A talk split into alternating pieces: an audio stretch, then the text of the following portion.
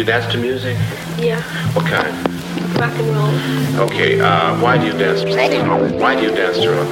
Because it sounds good. It makes me feel like I want to dance, like I want to dance, dance, dance.